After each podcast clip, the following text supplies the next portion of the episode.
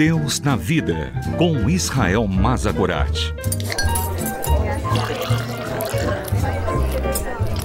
Olá, eu sou Israel. Sente-se, pegue o seu café e vamos conversar sobre Deus e sobre a vida, sobre a fé e sobre as nossas dúvidas.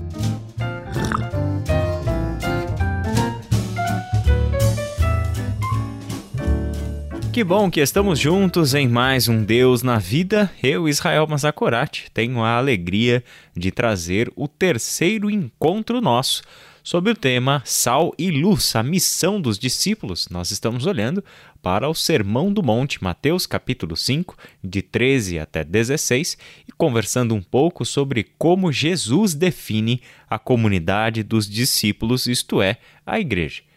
E quando nós olhamos para os versículos 14 até 16, vemos as afirmações de Jesus acerca dos discípulos serem a luz do mundo. O texto diz assim: Vocês são a luz do mundo. Não se pode esconder uma cidade construída sobre um monte, e também ninguém acende uma candeia e a coloca debaixo de uma vasilha. Ao contrário, coloca-a no lugar apropriado e assim ilumina a todos os que estão na casa. Assim brilha a luz de vocês diante dos homens, para que vejam as suas boas obras e glorifiquem ao Pai de vocês que está nos céus. As afirmações que Jesus fez acerca dos discípulos serem a luz do mundo também podem ser vistas de modo semelhante ao que ele disse sobre ser o sal da terra. Em nenhum momento, assim como o ser sal na terra, Jesus disse que os discípulos devem buscar serem a luz do mundo. Ele afirma que eles são a luz do mundo. A luz também não é uma ferramenta, não é um instrumento que os discípulos carregam para que cumpram a sua missão. Eles são a luz do mundo. A missão está neles. Eles próprios são a missão de Deus neste mundo. Eles são os luzeiros que brilham em meio às trevas e por isso mesmo é que Jesus faz afirmações como essas: Vocês são o sal da terra. Vocês são a luz do mundo. Toda a vida do discípulo está envolvida nesta missão do Cristo, que agora é compartilhada com a comunidade dos seus discípulos. O chamado ao discipulado é o que nos torna luz, portanto. Não devemos querer ser luz e nem está aqui um campo de decisão para nós, ser ou não ser luz. Justamente por termos sido chamados por Deus é que somos a luz do mundo.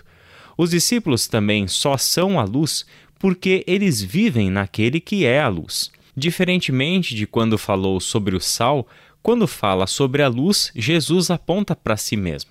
O sal, ele falou sobre os discípulos, mas quando ele fala da luz, ele está trazendo algo que está relacionado à sua própria pessoa. Em João 8,12 nós lemos: Falando novamente ao povo, Jesus disse: Eu sou a luz do mundo. Quem me segue nunca andará em trevas, mas terá a luz da vida. Jesus aqui se apresenta como a luz do mundo, e na verdade este é o argumento introdutório do Evangelho de João. Ao longo de todo o Evangelho, João faz as referências devidas a Jesus como sendo a luz do mundo, luz que brilha em meio às trevas. Outro ponto importante sobre esta afirmação de Jesus é que, quando a luz dos discípulos brilha, não são os próprios discípulos que entram em evidência. A luz dos discípulos brilha de modo que são as obras dos discípulos que se tornam vistas. Não tem a ver, portanto, com os discípulos serem colocados em um status de evidência neste mundo. Não se trata de fama, de sucesso, de reconhecimento ou de poder. Os discípulos, na verdade, simplesmente são reconhecidos por suas obras. São as obras dos discípulos que se tornam conhecidas das pessoas. Isso é totalmente coerente com o chamado de Jesus Cristo aos seus discípulos. Em Efésios capítulo 2, versículo 10, Paulo disse que nós somos a criação de Deus realizada em Cristo Jesus com o propósito de fazermos boas obras, as quais Deus preparou antes para que nós as praticássemos. E por fim, ao sermos a luz do mundo e agirmos como tal neste mundo, quem recebe a glória é Deus. E glorifiquem ao Pai de vocês que está nos céus ao verem as obras dos seus discípulos. Toda a vida dos discípulos é para o louvor da glória de Deus, como Paulo escreveu bem em 1 Coríntios 10:31. Assim, quer vocês comam, bebam ou façam qualquer outra coisa, façam tudo para a glória de Deus. Você que crê em Cristo Jesus, que recebeu o chamado e respondeu positivamente ao chamado ao discipulado, é sal da terra e luz do mundo. Ter isso em mente é criar uma identidade de discípulo em torno dessas palavras.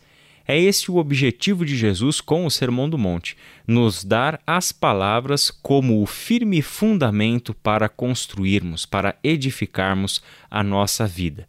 Por isso mesmo, volte sempre ao Sermão do Monte, olhe cuidadosamente para estas palavras e busque, sob a orientação do Espírito Santo, a instrução de Deus para a sua vida. Que Deus te abençoe e até o nosso próximo encontro.